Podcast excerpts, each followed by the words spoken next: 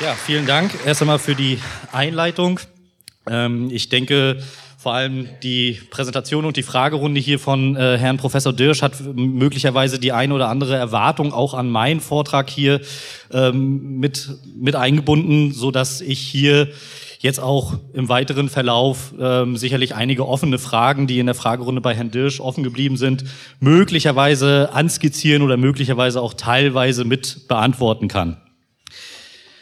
Mein Vortrag trägt laut Programm den Titel Wer wählt die AfD?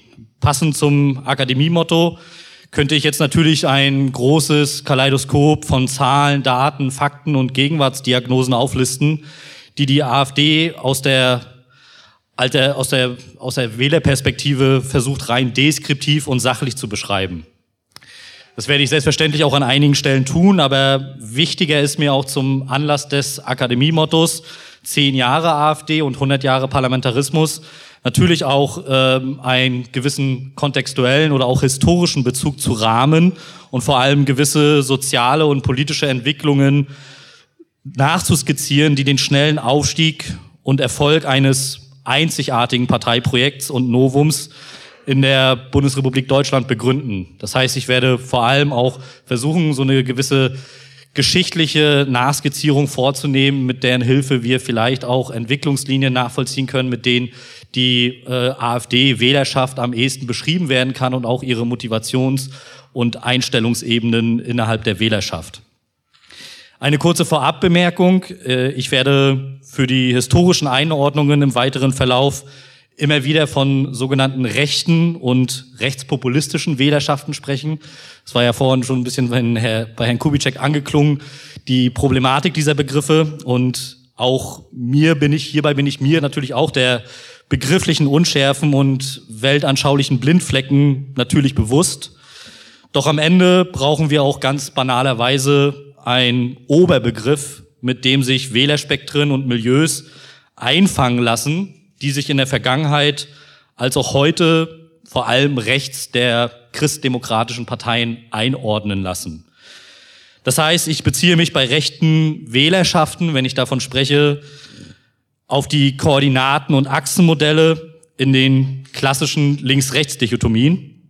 Und mit dem Begriff rechts ist also auf der elektoralen Ebene und in Bezug auf die Wählerstrukturen keineswegs eine ideologisch geschlossene Gruppe zu verstehen, sondern eher ein sehr simples, reduktionistisches Verortungs Verortungssystem ohne weitergehende tiefe weltanschauliche Zuordnung oder Bewertung. Vor allem im Bereich von Wählerspektren können wir hier kaum von äh, ja, tieferen ideologischen Begründungsstrukturen oder Ähnlichen von ausgehen. Und auch äh, bei der AfD zeigt sich halt immer wieder, oder wir hatten vorhin das Thema noch ein bisschen äh, gehabt, auch in der Fragerunde, ordnen sich denn AfD-Wähler eigentlich selber überhaupt als rechts ein? Und da zeigt auch die Demoskopie und die Wahlforschung durchaus, dass das äh, dem mitnichten so ist, sondern eine, ein gewisser Teil und auch ein Mehrheitsteil, wenn man die einzelnen Links-Rechts-Koordinatenachsen nachvollziehen kann, sieht sich doch eher Mitte rechts, wenn nicht gar äh, in der Mitte positioniert, auch wenn man, wenn man objektiv die Einstellungsebenen misst, sie doch eher als rechts einzustufen sind. In einem, Jahr, in einem Artikel aus dem Jahr 2010 in der Süddeutschen Zeitung attestierten mehrere Unionsabgeordnete, dass die Zutaten für ein erfolgreiches Parteiprojekt rechts der CDU-CSU bereits angereichert seien. Also es gab in der Vergangenheit schon weit vor der AfD, äh, vor allem in den 2000er Jahren, äh, spätestens ab der Merkel-Ära, wo sich dann auch die sogenannten Konservativen in der CDU immer weiter deklassiert gefühlt haben, äh, durchaus immer wieder Debatten darüber, ob man jetzt, ob nun die Zeit reif wäre für eine neue konservative oder gar rechtspopulistische Kraft. Die Sarrazin-Debatte auch um das Jahr 2010 und, und um das Buch Deutschland schafft sich ab, wirkt für den einen oder anderen bis heute noch als Rambock, der die politischen und gesellschaftlichen Zugangstore für die AfD eröffnete. Damals vielleicht noch nicht als eine unmittelbare Folge und auch als Katalysatorthema einer direkt wahrnehmbaren Migrationskrise, wie wir sie 2015 erlebt haben, aber durchaus als Offenlegung für die diskursiven Leerstellen der Öffentlichkeit, die zunächst abstrakt erschien, weil sie keinen parteipolitischen Resonanzraum hatten. Also es gab 2010, vielleicht wird sich der ein oder andere auch noch an die Zeit, äh, Zeiten dort erinnern, der da schon politisch gedacht hat. Man hatte zwar irgend so ein Buch von einem ehemaligen SPD-Finanzsenator, welches irgendwie polarisierend war und für das Establishment unangenehme Wahrheiten offenbarte, aber keine wirkliche repräsentative Struktur im Parteienspektrum für die Thesen und Positionen, die sich daraus ableiten ließen. Die AfD gilt heute als der späte Nachzügler in der rechtspopulistischen Parteienfamilie in ganz Europa. Länder wie Österreich, Frankreich, Schweiz oder Italien haben zuweilen eine wesentlich längere Tradition rechter Parteien.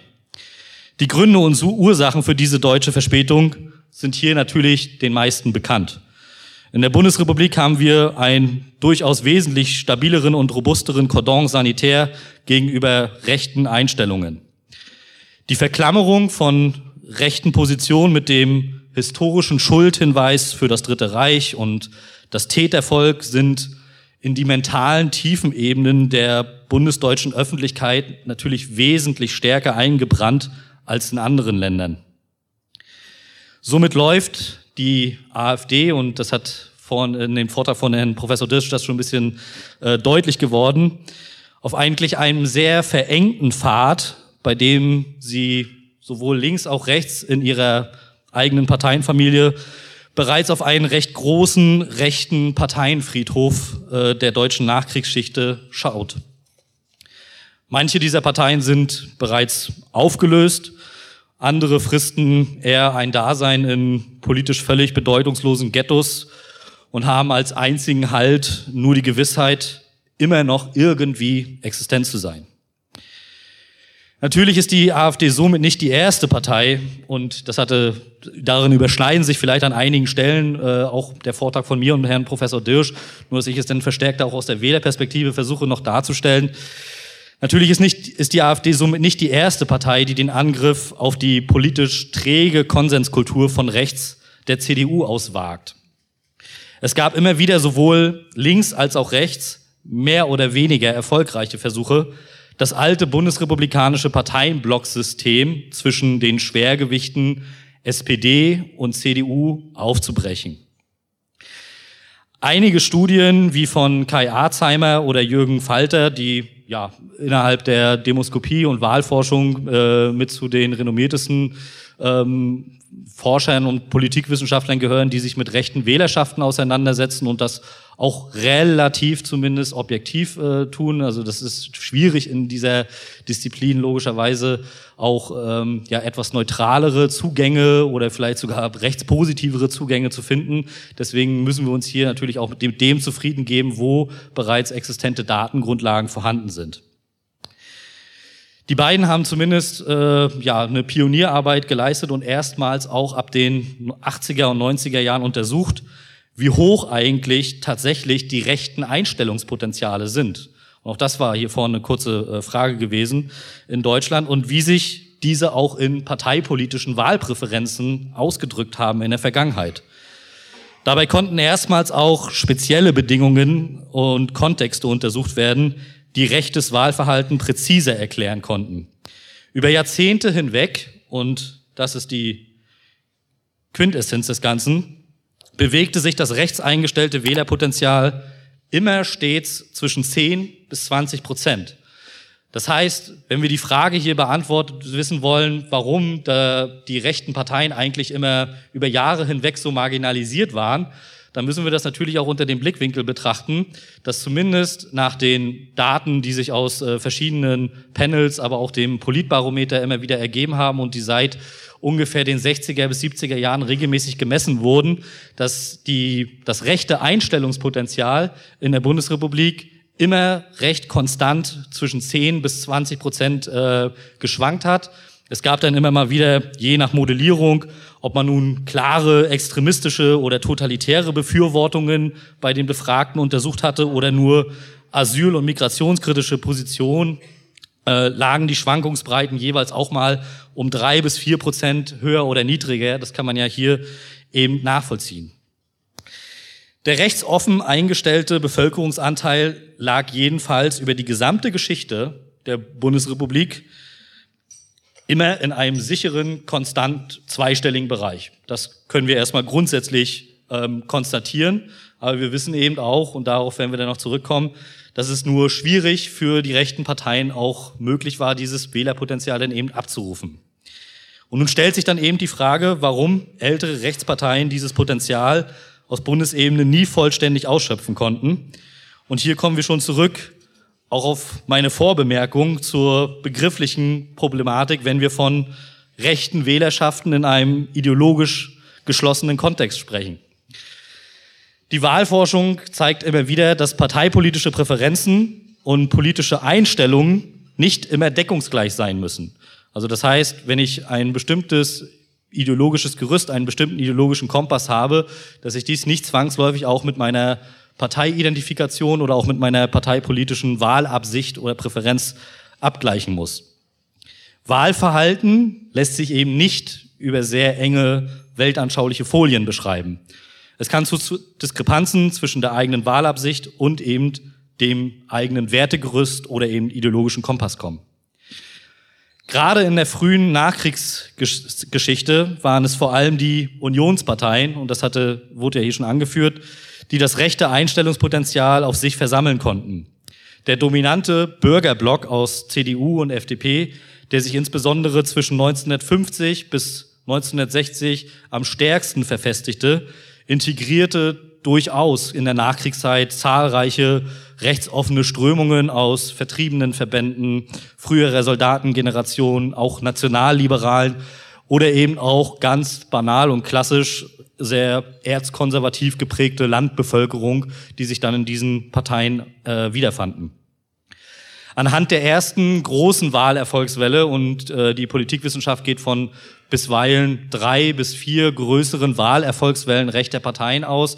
Das ist einmal die NPD Ende der 60er Jahre 1969 dann die Republikaner, also zumindest die Wahlerfolge, wo auch wirklich äh, im Bundestrend als aber auch bei den Landtagswahlen rechte Parteien größere Erfolge einfahren konnten.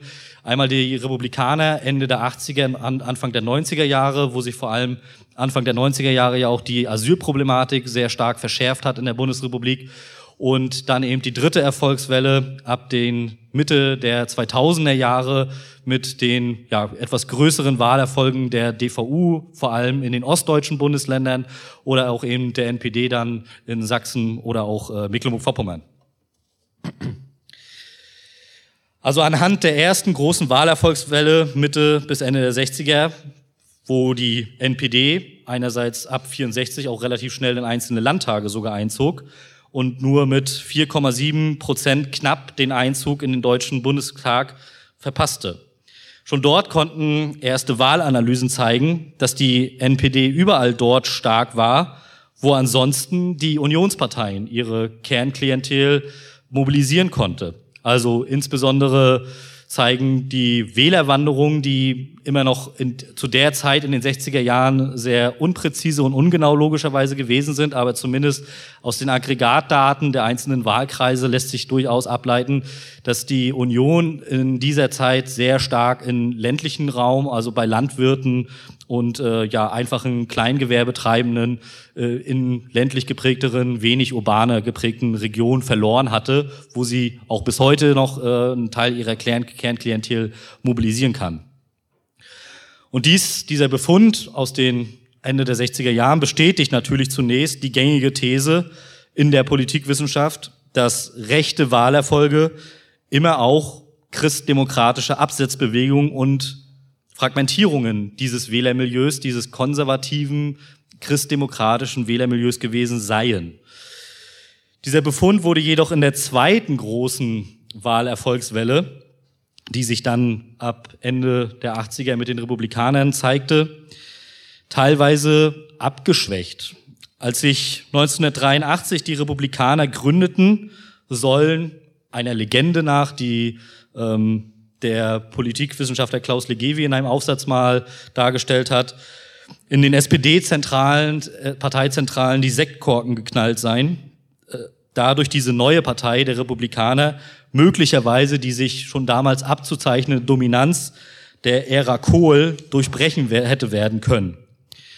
Allerdings bei den Europawahlen, die wenig später dann in den 1989 stattfanden und den Berliner Abgeordnetenhauswahlen, dürfte die Freudenstimmung der Genossen jedoch arg getrübt worden sein.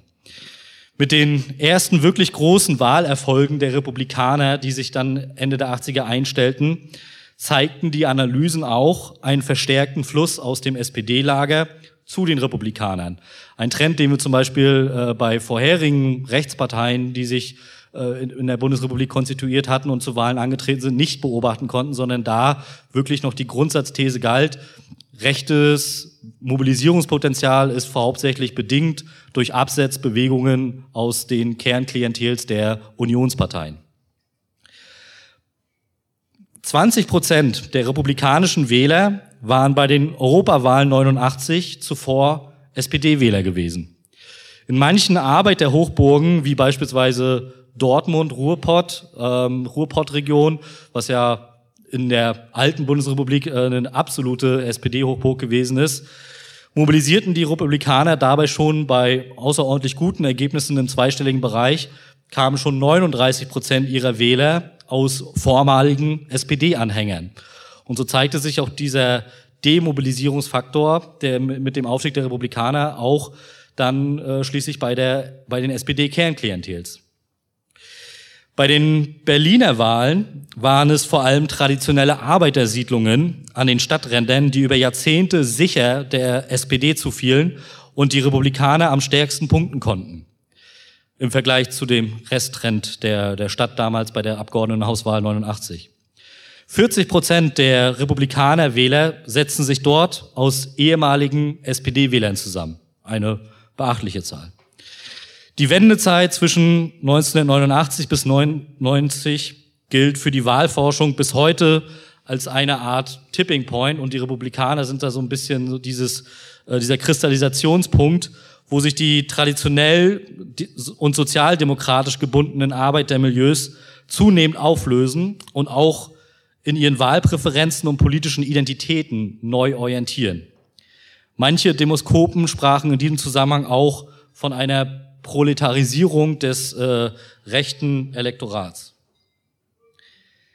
Hier sieht man äh, noch einmal in der Folie von der Friedrich-Ebert-Stiftung, inwiefern sich auch die traditionellen Wählerschaften aller sozialdemokratischen Parteien in Europa ähm, über die Jahre seit den 1990er Jahren, also seit der Wendezeit entwickelt haben.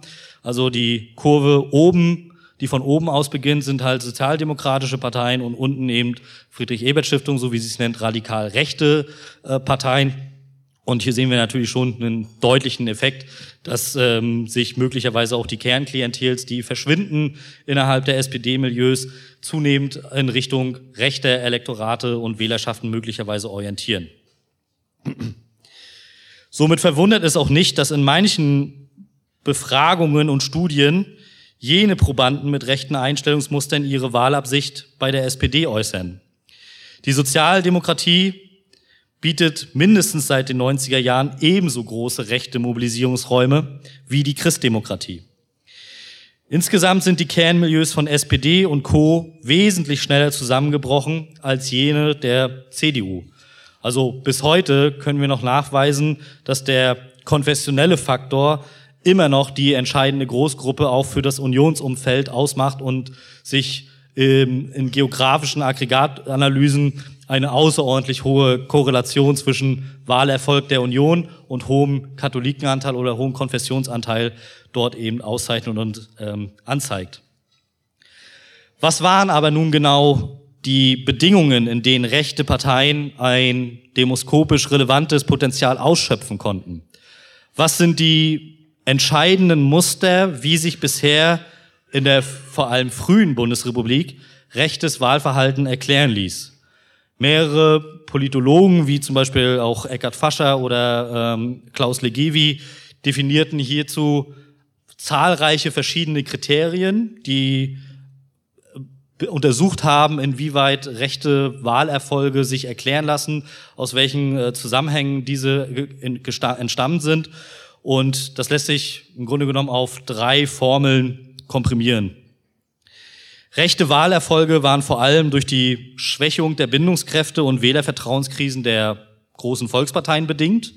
Also wenn wir eben beobachten, welche Auflösungserscheinungen die verantwortlich waren dafür, dass die äh, NPD Ende der 60er Jahre dann auch Erfolg hatte, lag das unter anderem ähm, ja auch daran, dass Ende der 60er Jahre erstmals erkennbar war, dass ähm, auch die das Wirtschaftswunder, die äh, stärkere, also die Konjunktur insgesamt, dass diese nicht mehr so stark gelaufen sind und auch die Erwartungen an die an ein weiteres Wirtschaftswachstum der Wähler sich immer wieder immer weiter neutralisierte. Diese Legitimations- und Integrationsdefizite beflügelten rechte Wahlerfolge und traten insbesondere immer dann auf, wenn meist die Union dann auch in Regierungsverantwortung tatsächlich stand und dabei die möglichen Versprechungen und habituellen Signale an ihr verbleibendes, konservatives Wählerklientel nicht einhalten konnte. Also wie Herr Dirsch auch vorhin schon gesagt hatte, unter anderem auch ja der Aufstieg beziehungsweise die Gründung der Republikaner ja maßgeblich auch aus äh, entsprechenden Auflösungserscheinungen innerhalb der äh, konservativ-bürgerlichen Milieus bei der äh, CDU zu beobachten ist. Ähm, ich glaube auch, dass es nicht nur dieses Ereignis gewesen ist von dem Milliardenkredit an die DDR von Franz Josef Strauß, sondern durchaus auch äh, die von Kohl damals ausgerufene geistig-moralische Wende, die sich ja als ein ja, absoluter Witz herausgestellt hat und lediglich so eine Art ja, Scam fast, fast äh, äh, ist für ihre eigene Kernklientel. Rechte Wahlerfolge hing meist, und das ist der zweite Punkt, rechte Wahlerfolge hing meist von grundsätzlichen politischen Vertrauensverlusten und einer Vielzahl von subjektiv, meist ökonomisch wahrgenommenen Deprivationskrisen ab. Rechte Parteien bilden hierbei ein Ventil, in dem vor allem so klassische Muster von Protest- und Nichtwählermilieus ihren Druck entladen können. Und der dritte Punkt. Rechte Wahlerfolge sind bestimmt durch ein, bedingt und bestimmt durch ein bestimmtes polarisierendes Thema, welches im jeweiligen Momentum nur unzureichend über das weitere politisch repräsentative Angebot abgedeckt werden kann. Dadurch konstituieren sich neue Konfliktstrukturen und somit ein neues thematisches Repräsentationsumfeld. Im Falle der meisten rechten Parteien ist hier natürlich die Asyl- und Migrationspolitik das entscheidende Thema. Aufstieg und Fall rechter Parteien sind in der Vergangenheit nicht selten von themenkonjunkturellen Lagen abhängig. Und die Republikaner können hier durchaus ab 1993 ein Lied davon singen, als das Asylthema eben nicht mehr die höchste Themenkonjunktur ausmachte und aus der Öffentlichkeit weitgehend dann verschwand durch den Asylkompromiss, der dann eben den die Unionsparteien gemacht haben. Und auch bedingt heute, wenn wir die AfD beobachten, die großen Wahlerfolge, vor allem zwischen den Jahren 2015 bis 2017, wo wir einerseits die Migrationskrise in ihrer unmittelbaren Form beobachten konnten und eben dann schließlich ab den 2016er und 17er, äh, 17 Jahren äh, dann die Folgen der Migrationskrise eben durch ähm, massive Zunahme von äh, Kriminalitätsraten oder Terroranschlägen auch innerhalb Europas. Aber dann eben ab 2018 sich im Bundestrend zumindest eine ja, einen Niedergang auch äh, feststellen lässt oder eine Stagnation der entsprechenden Wahlergebnisse. Und natürlich auch es für die meisten eine Binse sein dürfte, dass die Themenkonjunktur des Migrationsthemas auch maßgeblich mit die Umfrage als aber auch Wahlwerte der AfD mitbestimmt hat. Bis heute sind es also vor allem günstige Gelegenheitsstrukturen, die rechte Wahlerfolge und den Aufstieg rechter Parteien begünstigen. Fragmentierte Parteisysteme, abnehmende Parteiidentifikation, zerfallene Milieustrukturen und die Asymmetrien im öffentlichen Agenda-Setting, wie ich eben schon sagte, vor allem in der Migrationspolitik, eröffneten stets neue Mobilisierungsräume und Potenziale. Diese Merkmale, die damals schon die rechten Parteien der, ähm, von Republikanern, NPD, Schill-Partei, DVU und so weiter geprägt haben, diese Merkmale können wir auch heute in den Diagno Gegenwartsdiagnosen nachvollziehen und lassen sich zuweilen auch in den Strukturen und Bedingungen der AfD-Wählerschaft wiedererkennen. Als Zwischenfazit lässt sich daher sagen, die heutigen Erfolgsbedingungen der AfD lagen auch schon in anderen Zeitepisoden der BRD für rechte Parteien vor. Durch die damals aber noch recht hohe Bindungskraft der Volksparteien und aber auch allerlei Dummheit und politische Selbstisolation gab es kaum Zugriffsmöglichkeiten zur Aktivierung dieser Potenziale. Und nur der AfD ist bisher, zumindest in Teilen, ein weiteres Vorstoßen in die Räume der sogenannten politischen Mitte, auch das ein unscharfer Begriff, den ich hier aber ähm, einfach zur Erläuterung nochmal dann auch erklären werde, gelungen, die sie insbesondere hier im Osten zu einer Art Volkspartei hat werden lassen. Ich komme nun zu den Deutungsmustern. Also jetzt haben wir so einen kleinen Ritt einmal durch die Geschichte gemacht und möchte jetzt einmal zu den Deutungsmustern kommen für rechtes Wahlverhalten.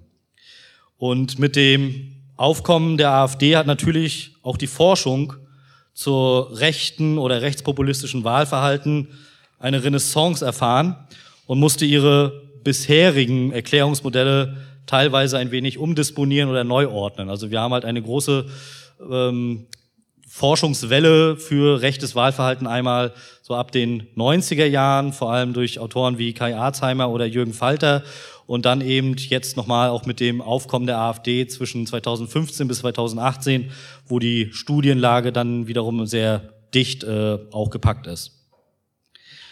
Welche Erklärungsfolien und Ebenen lassen sich nun jedoch für rechtes Wahlverhalten anführen? Und die wichtigste Frage dabei lautet natürlich, in welchen Gewichtungen oder Intensitätsverhältnissen stehen diese einzelnen Faktoren zueinander? Die Komplexität oder auch die Multidimensionalität der gesellschaftlichen Strukturen, die die moderne Nummer mit sich bringt, spiegelt sich selbstverständlich auch in der politischen Psychologie oder auch dem Wahlverhalten wider. So haben sich seit 2013 mit dem Aufkommen der AfD und der generellen Stärkung des Rechtspopulismus in Europa vielfältige Deutungsebenen etabliert, die ihre Schwerpunktausrichtung mal ökonomisch, mal eher kulturell, aber auch mal ganz einfach politisch haben. Ich werde Ihnen jetzt nicht das richtige oder das abschließende Theoriemodell prä präsentieren. Und ich glaube auch, dass man erst aus der Zusammenstellung dieser unterschiedlichen Ansätze, die versuchen, das rechte Wahlverhalten zu deuten und diese hybride Sex, diesen hybriden Wechselwirkungen ergeben sich vielleicht erst Erkenntniszugänge zum Phänomen rechter oder hier im Besonderen AfD-Wählerschaften. In Zeiten, wo fast die Hälfte der generellen Wählerschaften, also des gesamten Elektorats, eher Wechselwähler oder noch unentschlossen sind und sich die Mobilisierung kaum noch in der Ansprache der Kernmilieus abspielt, bleibt die Antizipierung von Wahlverhalten logischerweise immer mit Lücken und Leerstellen verbunden. Grundsätzlich können wir zunächst einige aggregierte Faktoren zur Wählerschaft der AfD benennen und die wir einerseits schon über Umfragen kennen, die noch nichts, noch nicht viel über die tatsächliche Motivation erklären, sondern erstmal nur objektiv für sich stehen, aber die zumindest auch in der Studienlage stets immer wieder gezeigt haben, dass sich hier eigentlich das Kernmilieu der AfD abzeichnet. Ich ordne diese jetzt eben nach verschiedenen Abstraktionsebenen und vor allem den stärksten objektiven Faktoren. Einmal Punkt eins klar, männlich und ostdeutsch. Äh, das ist bisher die stärkste, also der stärkste Zusammenhang, der sich bei der AfD feststellen lässt. Der wird einerseits nicht viele überraschen. Dann die mittlere Alterskohorte vor allem, also zwischen 40 und 60 Jahren, sprich jene, die eher mitten im Berufsleben stehen, also die, das heißt, die ihre Ausbildungsepisoden, ihre Erwerbsbiografie durchhaben, die es aber auch noch ein bisschen weit zur Rente haben, so dass man noch nicht wirklich von gesicherten Verhältnissen sprechen kann. Dann drittens, und hier auch dann äh, hierarchisiert nach entsprechenden Effektzusammenhängen, die sich auch in den Studienlagen immer wieder nachvollziehen lassen. Drittens, klassische Arbeiter und Facharbeiter, vor allem im industriellen Sektor und produzierenden Gewerbe. Und viertens, mittlere bis leicht unterdurchschnittliche Einkommen, also dass die AfD da doch eher in den Einkommensspektren im mittleren Bereich angesiedelt ist. Darauf werde ich auch gleich noch äh, zurückkommen. Fünftens, niedrige bis auch mittlere Bildungsabschlüsse, also Im Vergleich zu anderen Parteien ist die AfD doch bei Leuten mit Abitur oder Hochschulabschluss eher unterrepräsentiert bei ihren Wählern. Dann sechstens Kleinstädte und vor allem ländlicher Raum und innerhalb dieses ländlichen Raums da vielleicht noch eine siebte Ebene eingefügt, die immer ein bisschen widersprüchlich äh, wirkt. Vor allem von Abwanderungs- und Strukturwandelprozessen geprägte ländliche Räume mit einem sehr hohen Durchschnittsalter. Das heißt aber nicht, dass die Leute, die in diesen Wahlkreisen auch tatsächlich alt sind, auch die AfD wählen, sondern sich das Durchschnittsalter eher auf ja, ein Zustand, eine Zustandsbeschreibung dieses jeweiligen Wahlkreises auswirkt, so dass dort ja auch die Infrastruktur für junge Leute immer weiter zerfällt, dass dort äh, immer mehr für eher ältere Leute geleistet wird und dementsprechend sich auch dann eine erhöhte Wahlmotivation zur AfD dort zeigt. Das sind zunächst einmal so ein bisschen die abstrakten Faktoren, die natürlich noch recht wenig über die eigentlichen, spezifisch individuellen Wahlmotive Auskunft geben und auch noch kein größeres Panorama erzeugen zu beispielsweise kollektivpsychologischen Aspekten und Faktoren.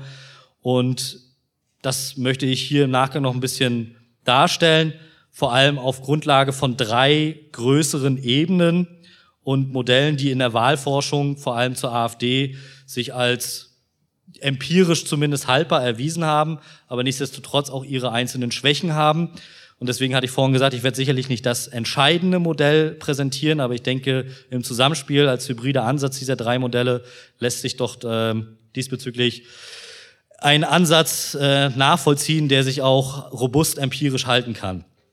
Das erste ist einmal die sogenannte Repräsentationslücke von Werner Patzelt, den manche hier als Dresdner Politologen sicherlich kennen werden.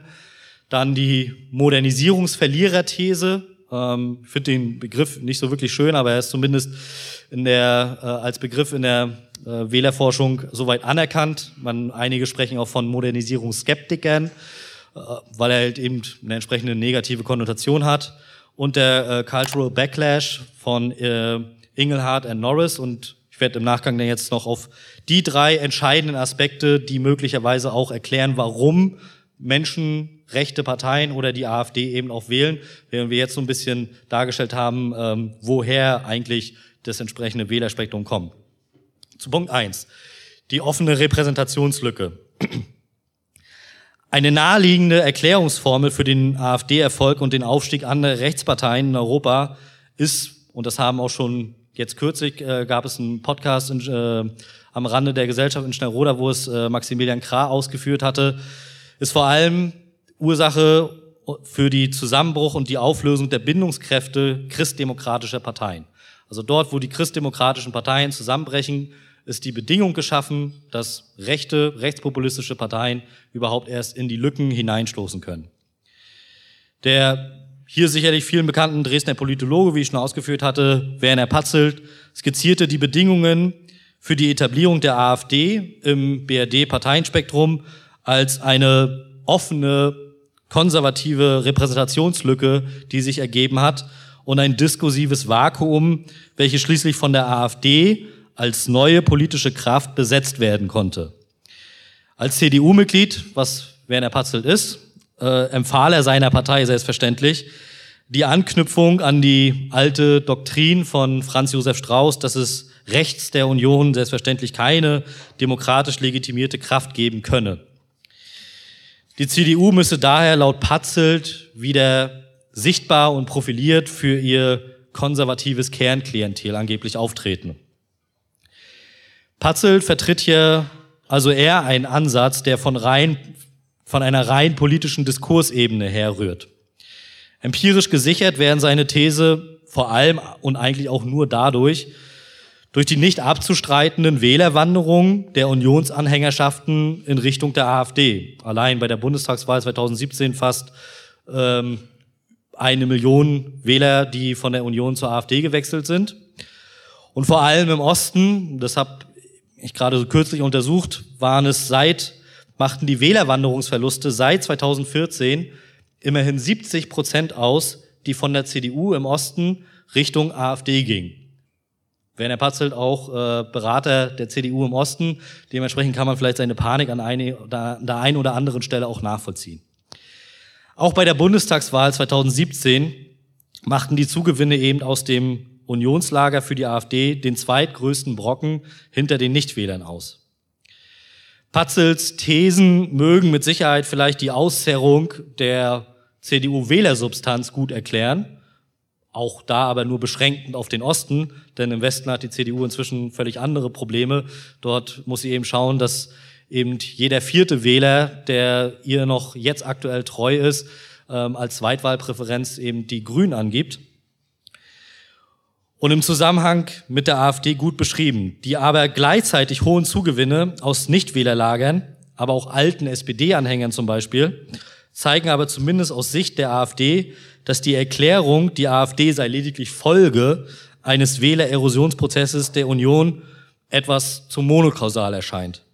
Seine Theorie schließt Gruppen wie unzufriedene Protestwähler, ehemalige Arbeiterlinke und weitere Gruppen zwar nicht vollends aus, aber scheint diese auch nicht besonders intensiv zu berücksichtigen. Dadurch, dass der Blickwinkel schwerpunktmäßig auf das Verhältnis Union zur AfD bei Patzelt ausgerichtet ist. Punkt zwei, die zweite Deutungsebene, die sogenannte Modernisierungsverliererthese oder Modernisierungsskeptiker. Studien der 2000er Jahre, die rechtes Wahlverhalten und noch untersuchen wollten, haben recht deutlich gezeigt, dass rechtes Wahlverhalten eher an den gesellschaftlichen und sozialen Randzonen der Gesellschaften zu identifizieren ist. Insbesondere die Wahlerfolge von DVU und NPD bei einigen ostdeutschen Landtagswahlen rekrutierten sich eher aus prekären Milieus und all jenen, die weniger wirtschaftlich sanft in die Wendezeit gerutscht sind. Sachsen-Anhalt hatte damals äh, um die Jahrtausendwende eine Rekordarbeitslosigkeit von äh, knapp 20 Prozent. Also heißt, jeder fünfte bis vierte war hierzulande arbeitslos gewesen. Und die DVU erreichte zu der entsprechenden Landtagswahl damals 12 Prozent. Und auch Mecklenburg-Vorpommern war mit einer der am härtesten getroffenen Bundesländer, ähm, der neuen Bundesländer, die mit starken Strukturproblemen von Niedriglohnsektoren oder auch großen Abwanderungstendenzen in dieser Zeit zu kämpfen hatte. Und auch die NPD konnte dort ihren ersteren größeren Wahlerfolg mit ja, bescheidenen 7,9 Prozent immerhin in Mecklenburg-Vorpommern einfahren.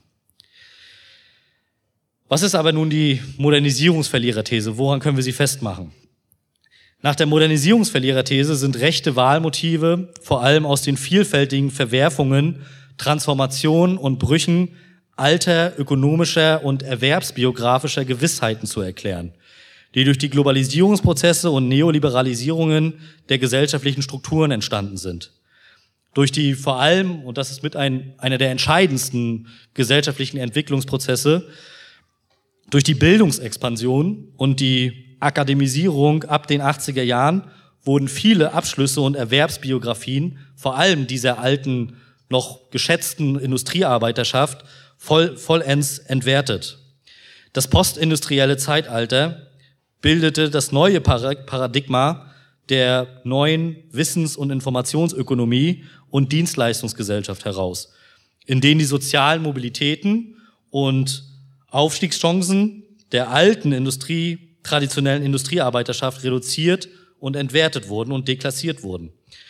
Die neuen ökonomischen Unsicherheiten betreffen vor allem Personen in einfachen Berufs- und Beschäftigungsverhältnissen im produzierenden Gewerbe und Industriebereichen, in leicht unteren Einkommensklassen und eben auch kleine Selbstständige, die diesem Globalisierungsdruck eben am ehesten und am radikalsten auch zu spüren bekommen haben in den letzten 10 bis 20 Jahren. Also dass diese, äh, die, diese Zustimmung der AfD zum Beispiel aus klassischen Arbeitermilieus nicht erst durch einen Zufall entstanden ist, sondern insbesondere sich auch auf ökonomische Prozesse der letzten 10 bis 20 Jahre zurückführen lässt. Das ist zumindest die These der äh, Modernisierungsverlierertheorie. Einer der bekanntesten Vertreter der Modernisierungsverliererthese, Holger Lenkfeld, der aber später auch nachher seine eigene Theorie ein bisschen mit Pro und Kontras angereichert hat und dann teilweise auch in manchen Stellen revidiert, fasst dies wie folgt zusammen. Die wirtschaftliche, Zitat, die wirtschaftliche Globalisierung hat in den letzten zwei Jahrzehnten neue wirtschaftliche Unsicherheiten, eine Zunahme unfreiwilliger Erwerbsunterbrechungen und Wohlstandsverluste gebracht. Von diesen Effekten sind Arbeitnehmer mit geringen ökonomischen und sozialen Kapitalressourcen am stärksten betroffen. Lenkfeld weist in einer Studie aus dem Jahr 2018 schließlich nach, dass die AfD-Wahlpräferenzen unter objektiven Indikatoren und Variablen wie niedrigen Bildungsstand, einem durchschnittlich geringeren Einkommen und niedrigen Sozialstatus tendenziell steigen. In den meisten Untersuchungen hat sich die Modernisierungsskeptiker-These auf ihre eher ökonomischen Deutungsebenen hin empirisch eigentlich immer stabil gehalten. Das zeigen wahrscheinlich selbstverständlich auch die meisten Befragungen, wonach die Zustimmung für die AfD unter Arbeitern und wirtschaftlich eher schwächeren bis anfälligeren Gruppen größer ausfällt. Das Bild der Modernisierungsverliererthese hat sich auch meistens sogar in der internationalen Politikwissenschaft verfestigt und etabliert. So konnte beispielsweise gezeigt werden, dass die Leave-Anhänger im Brexit-Votum 2016 stärker in wirtschaftlich abgehängten Regionen, die von vielfältigen Transformationsprozessen der letzten Jahre geprägt waren, auftraten. In Frankreich bilden die Regionen mit hohem Lohnkonkurrenzdruck die Hochbogen des Rassemblement National unter Führung der bekannten Parteivorsitzenden Marine Le Pen. Und allgemein ist sie aber auch die Modernisierungsverlierertheorie auch bei eher linken Soziologen lange Zeit sehr beliebt gewesen, weil, weil es mit ihr natürlich auch verführerisch ist, zumindest aus einer linkeren äh, Perspektive, etwa traditionell marxistische Klassenkampfschablonen zu übernehmen. Dies greift jedoch in den meisten Fällen zu kurz. Darauf werden wir jetzt kommen. Es gab in der Wissenschaft einigen Widerspruch und vor allem zwischen 2016 und 2018 einen äh, breiten Konflikt in der Forscherschaft und der Wissenschaft, der, die sich mit der AfD beschäftigen. Es gab einen breiten Widerspruch zur Modernisierungsskeptiker-These, meist mit Hinweis auf sehr offensichtliche Betrachtungslücken wie den individuellen Einstellungsmustern. Also wir haben halt natürlich die aggregierten Daten zu, wie viele Arbeiter wählen die AfD, wie viele Leute mit äh, eher geringerem oder mittleren Bildungseinflüssen etc. So liegen natürlich viele AfD-Hochbogen, also vor allem hat sich das in der Geografie dann später gezeigt, dass die geografischen Daten dafür gesorgt haben, dass die AfD eben nicht nur ausschließlich als ein Phänomen der sozial unteren Statuslagen beschrieben werden kann. So liegen natürlich viele AfD-Hochbogen eher in strukturschwachen und abgehängten Regionen Ostdeutschlands, das ist soweit richtig, aber eben auch, das muss man einfügen, in eher prosperierenden Industriestandorten mit hohem Durchschnittseinkommen, wie zum Beispiel Baden-Württemberg äh, und in Süddeutschland, für die sich rechtes Wahlverhalten eher durch biografisch generationale Erfahrungswerte erklären lassen. Also wir sehen zum Beispiel bei den Republikanern, äh, man kann das sehr schön nachvollziehen in einzelnen Karten, dass die Republikaner ja zum Beispiel im Südosten Bayerns äh, in den 80er und 90er Jahren sehr stark waren. Und zumindest wenn man das heute auf die AfD betrachtet, sieht man auch, dass die AfD in diesen Regionen nach wie vor sehr stark ist, obwohl sich die das nicht wirklich aus den sozioökonomischen Faktoren äh, zwangsläufig erklären lässt. Lenkfeld, Lenkfeld und selbst auch andere Vertreter des Modernisierungsverliererkonzepts haben ihre Thesen inzwischen insoweit präzisiert, dass sie weitere Variablen hinzuziehen müssen, die die objektiven Statuspositionen, die die objektiven Statuspositionen der AfD-Anhänger mit subjektiven Einstellungsmustern und Motivationen ergänzen müssen. Demnach sind Faktoren wie niedriges Einkommen, geringer Sozialstatus oder beruflich prekäre Beschäftigungen nicht allein kausal und ausschlaggebend für rechte Wahlpräferenzen. Vielmehr scheinen subjektive Abstiegssorgen, pessimistische ökonomische Zukunftserwartungen, also alles aus einer subjektiven Ebene betrachtet, und ausbleibende berufliche Aufstiegschancen die wesentlichen Treiber zu sein, die sich über die objektiven Variablen erst vermitteln lassen. Das heißt, runtergebrochen, weist eine niedrige Sozialstellung oder ein niedriges Einkommen zum Beispiel noch keine signifikant höhere AfD-Wahlwahrscheinlichkeit aus. Nur wenn man das in dieser abhängigen Variable versucht zu betrachten. Erst im Hinzutreten einer subjektiven sozialen Abstiegserwartung zeigen sich die Effektzusammenhänge zwischen AfD und eher den unteren sozialen Statusklassen dann doch vielleicht ein wenig stärker. Vielmehr muss dies mit subjektiven Zukunftssorgen, die sich aus einem gewissen Gefühl und einem gewissen Instinkt heraus etablieren, korrespondieren. Es ist natürlich naheliegend, dass jemand mit niedrigem Einkommen auch eher pessimistischere Zukunftserwartungen hat. Völlig klar. Aber viele Studien zeigen eben auch, dass die Einschätzungen zu schlechten ökonomischen Zukunftsprognosen bis in die durchschnittliche bis obere Mittelschicht zum Teil inzwischen reichen. Von den wirtschaftlichen Umbrüchen der letzten Jahrzehnte sind schließlich auch kleine Selbstständige oder auch gut verdienende Facharbeiter in eigentlich sehr soliden beruflichen Verhältnissen betroffen. Also gerade im Handwerk ist es jetzt nicht so, dass man da zwangsläufig schlecht verdient oder in den unteren Einkommensklassen ähm, angekommen ist, aber wir sehen eben dort natürlich eine gewisse subjektive Einschätzung und Abstiegssorge. Richard Hilmer fasst es in einer Studie aus dem Jahr 2017 wie folgt und aus meiner Sicht auch richtig zusammen. Menschen, die die AfD wählen oder dies in Erwägung ziehen, befinden sich nicht häufiger als der Bevölkerungsdurchschnitt in einer finanziell prekären Situation. Aber sie fühlen sich vor möglichen Krisen in der Zukunft nicht ausreichend geschützt. Das ist nochmal so ein bisschen kompakt zusammengefasst, woher diese subjektiven Statussorgen eigentlich in der AfD-Wählerschaft herrühren. Soziale Isolationsprozesse müssen sich demnach nicht erst konkret objektivieren, sondern können im Wahlverhalten auch als sogenannte antizipierende Erwartungshorizonte ausdrücken. AfD-Wähler scheinen hierfür in diesen Zukunftserwartungen diesen ähm, ja, subjektiven Abstiegssorgen eine deutlich empfindlichere Sensorik als beispielsweise Vergleichsgruppen in anderen Wählerschaften zu haben. Wir können es hier auch noch mal so ein bisschen nachvollziehen. Ähm, die Zahlen werden sicherlich den einen oder anderen bekannt sein, vor allem wenn wir uns abends dann bei der Bundestagswahl nach den Wahlabenden das alles anschauen. Aber es zeigt sich eben vor allem, dass bei Fragen, die sich konkret um Zukunft sorgen, um äh, Abstiegsbedrohungen auseinandersetzen, aber die nicht unbedingt zwangsläufig irgendwie eine objektive Startungslage der AfD-Wähler nachzeichnen, dass sich dort doch sehr signifikante Effekte äh, nachweisen lassen, dass die AfD-Wählerschaft in besonders stark von ähm, Instabilitäten und Unsicherheiten im subjektiven Sinne betroffen ist. Hier sehen wir das auch nochmal bei der Problemwahrnehmung, dass es vor allem Probleme sind, die sich eher kulturell und aus subjektiven Empfindsamkeiten äh, ergeben und nicht unbedingt aus irgendeinem bestimmten politischen, thematischen Block, mit dem AfD-Wähler unzufrieden sind, sondern die Unzufriedenheit sich eher abstrakt äh, äußert, aber durchaus doch sehr sensibel zu sein scheint im Vergleich zu anderen Anhängern. Und hier auch nochmal äh, das insgesamt das Sorgenprofil von AfD-Anhängern im Regelfall größer und stärker ausfällt als im Vergleich zu anderen Vergleichsgruppen, wie man in mehreren Studien auch sehen kann.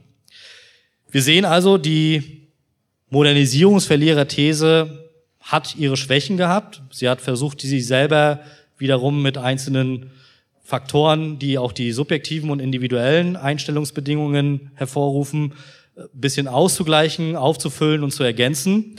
Aber kommen wir auch noch mal zur dritten Deutungsebene, die am stärksten innerhalb von dem Phänomen rechter Wählerschaften agiert, nämlich den sogenannten Cultural Black Backlash. Die Modernisierungsverliererthese braucht also stets eine eher theoretische Ausgleichs- und Ergänzungsinstanz, die die Lücken der ökonomischen Erklärungsformeln auffüllen und schließen kann. Hier kommt die Theorie des Cultural Backlash ins Spiel, die im gleichnamigen Werk der beiden Autoren Ronald äh, Inglehart und Pippa Norris äh, entwickelt wurde. Demnach, laut der Cultural Backlash-Theorie, lösten vor allem die vielfältigen Transformationen von der Globalisierung, Liberalisierung und Wertewandel nicht nur ökonomische Instabilitäten aus, wie sich das in der Modernisierungsverliererthese widerspiegelt, sondern eben auch traditionelle und kulturelle. Traditionelle Identitätsbezüge, Wertesysteme, Lebensentwürfe treten demnach zunehmend in Konflikt mit jenen neuen Paradigma, die das linksliberale Establishment als neue hegemoniale Ordnung vermitteln will. Die Sprachbilder dieser linken Hegemonie sind jedoch den Menschen fremd. Ihr Leben in der urbanen Lifestyle-Metropole mit postmateriellen und kosmopolitischen Wertekanon hat nichts mehr mit den Realitäten der einfachen Leute, in dem Falle derjenigen mit AfD-Wahlpräferenz, zu tun. Sie sehen sich eher instinktiv irgendwo verwurzelt, im Alltagsverstand verortet, aber dennoch einer Welt gegenübergestellt, die sich von ihrem normalen Alltagsverständnis aber auch isoliert und entfremdet hat. Es ist die Konfliktlinie, die Alexander Gauland, auch ich glaube hier in einem Vortrag mal vor einigen Jahren ähm, skizziert hatte, als zwischen Anywheres and Somewheres, also denjenigen, die sich verortet sehen und denjenigen, die in der ja, globalisierten Lifestyle-Metropole eigentlich gar keine Verortung, gar keinen Heimatraum, keinen Bezug mehr zu ihrer Identität haben und äh, ja, dieser Konflikt sich halt in verschiedenen Ebenen widerspiegelt. Und vor allem am allerstärksten zeigt sich dieser Konflikt und dieser Gegensatz ganz klar im Stadt-Land-Gefälle und eben auch in den beispielsweise größten derzeitigen politischen Antipoden von den Wertesystemen zumindest her, den Grünen und der AfD, die ja völlig konträr, nicht nur konträre Parteiprogramme, sondern auch eben völlig konträre politische Wählermilieus ansprechen. Die Grünen eher das ja urbane Phänomen einer äh, hippen und wohlstandsgesättigten äh, linken Lifestyle-Linken und die AfD dann doch eher im ländlichen bis kleinstädtischen Raum bei den Leuten, die ihren normalen Arbeitsalltag in traditionellen klassischen Berufs- äh, und Erwerbsbiografien irgendwo verankert sind und die aber sehen, dass diese Welt des urbanen Kosmopolitismus und äh, der Lifestyle-Linken doch zunehmend auch die hegemoniale kulturelle Ordnung versucht zu dominieren und sie sich davon eben auch gewissermaßen erdrückt fühlen. Die empirische Basis des, der Cultural Backlash Theorie hat sich bisher in eigentlich fast allen Studien, die dazu vorliegen und auch in Vergleichsgröße zur Modernisierungsverlierertheorie ähm, ge äh, ge äh, geleistet wurden, als sehr belastbar erwiesen. Unabhängig davon, welche Variablen verwendet werden, zeigen sich die Effekt- und Erklärungszusammenhänge für rechtes Wahlverhalten am stärksten über die kulturellen Komponenten vermittelt. Dadurch werden selbst die sozioökonomischen Komponenten, die wir dann in der Modernisierungsverlierertheorie zunächst gesehen haben, eher neutralisiert. Lenkfeld und äh, Dilger und zahlreiche weitere internationale Studien bauten schließlich auch um ihr, um ihr eigenes Konzept der Modernisierungsverlierertheorie ein bisschen stabiler zu machen, bauten statistische Modelle, in denen einerseits der soziale Status und beispielsweise die Ablehnung der gegenwärtigen Migrationspolitik in einem voneinander abhängigen Verhältnis betrachtet wurden. Und es hat sich gezeigt, egal welcher, welche ökonomische Variable man in Beziehung zu einer kulturellen setzt, Stets zeigt die kulturelle den größeren Zusammenhang zur Präferenz für eine rechte Partei. So kann beispielsweise eine Position mit einem hohen ökonomischen Sozialstatus und eine mit einem niedrigen direkt miteinander verglichen werden. Und sofern man eine kulturelle Komponente hinzufügt, zeigen sich eben die Effekte nur noch in marginalen Zusammenhängen. Das heißt, das äh, Deutsche Wirtschaftsinstitut zum Beispiel hat in einer Studie festgestellt, dass jemand, der Flüchtlinge oder Migranten als Bereicherung für Deutschland sieht, eine 51 Prozent geringere Wahlwahrscheinlichkeit für die AfD hat. Soweit nicht überraschend. Wer hingegen die Zuwanderung nach Deutschland mit Sorge betrachtet, hat eine 79 Prozent erhöhte Wahlwahrscheinlichkeit für die AfD zu votieren. Das Interessante ist aber an diesem, also das ist erstmal banal natürlich, also jemand, der Migration eher äh, ablehnt, der neigt zur AfD, jemand, der Migration gut findet, neigt eher zu anderen Parteien. Aber entscheidend ist eben, dass äh, diese Studien das auch innerhalb unterschiedlicher ökonomischer Gruppen und Sozialklassen äh, versucht haben zu untersuchen. Und es zeigt sich, dass dieser Effekt der Ablehnung von Migration und auch diese identitätspolitischen Aspekte doch einen deutlich größeren Erklärungs- und Effektzusammenhang haben als andere Erklärungsmuster. Die Erfolgsformel der AfD scheint die vor allem übergreifende Mobilisierungsstärke aller sozialen Klassen zu sein.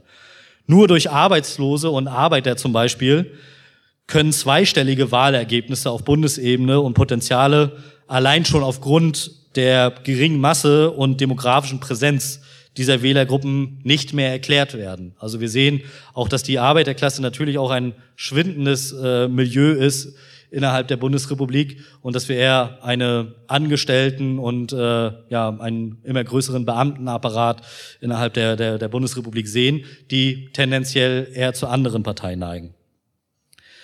Das verbindende Element rechter Wählerschaften bleibt also immer eine identitäre Klammer, die sich als Abwehrreaktion gegen den zunehmenden linksliberalen Progressivismus aufbaut und es ist auch ein Befremden und dieses Unbehagen an der Moderne, das sich bei den Menschen, die eher zur AfD und rechten Parteien neigen, eingeprägt hat. Und dann ist eben auch, wie wir, wie einige Studien gezeigt haben, die Migrationskrise 2015 nur noch eine Initialzündung braucht, um auf politischer Ebene wirksam zu werden und einen repräsentativen ähm, Ausdruck bekommt. 2015 war demnach in den tiefen Strukturen rechtsaffiner Wählerschaften waren in den tiefen Strukturen rechtsaffiner Wählerschaften nur die Oberfläche.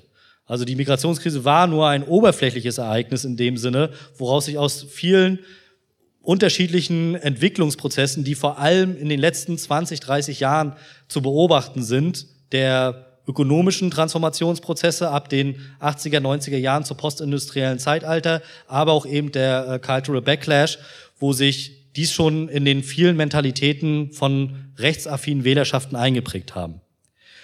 Zusammenfassend lässt sich sagen, dass der Cultural Backlash-Ansatz natürlich allein schon aufgrund seiner empirischen Erklärungskraft eher überzeugt als andere Aggregatdaten. Für sich genommen können aber die abstrakten Aggregatdaten auch nicht unberücksichtigt bleiben. Denn natürlich findet sich zwischen diesen Theoriemodellen eine gewisse Korrespondenz. Allein schon aufgrund der Tatsache, dass die Modernisierungsverliererthese ihre Prämissen nicht ohne die Zusätze subjektive Deprivation, Statusverlust sorgen oder eben auch klassische politische Unzufriedenheitseffekte ähm, erklären kann. Ich hoffe, ich konnte an dieser Stelle ein wenig Überblick in den wissenschaftlichen Forschungsstand, der natürlich mit einem kurzen Referat noch nicht vollends äh, fertig und äh, abschließend erklärt ist, ähm, ein bisschen Überblick geben. Und mir ging es vor allem darum, hier auch so einen Impuls zu geben für das weitere Wochenende, zu möglicherweise auch in der alltäglichen politischen, aber auch insbesondere Parteiarbeit, sich intensiver über Wesen, Strukturen und Lebensrealitäten der eigenen Zielgruppen nachzudenken, die man auch tatsächlich ansprechen will. Zu gerne neigen auch viele Parteifunktionäre in der, in der AfD, Analyse und wissenschaftliche Annäherungen durch anekdotische Evidenzen oder sogenannte Lebenserfahrungen zu ersetzen. Der Klassiker ist, das habe ich am Infostand äh, halt so mitbekommen. Wir brauchen einen schonungslosen Blick auf das, was noch möglich ist an Wählersubstanz und wer noch ansprechbar ist. In diesem Sinne möchte ich natürlich abschließen auch mit einem kurzen Appell an Sie und auch das für die, die als Vertreter des Parteiflaggschiffs, über das wir heute hier reden, zugegen sind. Bisweilen wurden intensive soziologische Forschungen und im Besonderen demoskopische Erkenntniszugänge von der Rechten nur wenig berücksichtigt. So oft hat man sich, wie gesagt, auf eigene Erfahrungswerte verlassen ich denke jedoch, dass das rechte Lager hier dringend äh, Forschungs- und Dateninfrastrukturen mittelfristig benötigt, um auch den subtil erkennbaren Ablehnungen der bisherigen Forscher, wie wir eben bei dem Begriff zum Beispiel Modernisierungsverlierer dann gesehen haben, auch begrifflich, äh, methodologisch etwas entgegenzusetzen. Bisweilen wird rechtes Wahlverhalten in diesen Studien immer auch mit der so ganz subtil mit einer Art Betriebsunfall für die Demos äh, Demokratie behandelt. Hier bin ich der Meinung, braucht es dringend neue, ernstzunehmende Perspektiven und Ansätze. Ich bedanke mich für die Aufmerksamkeit.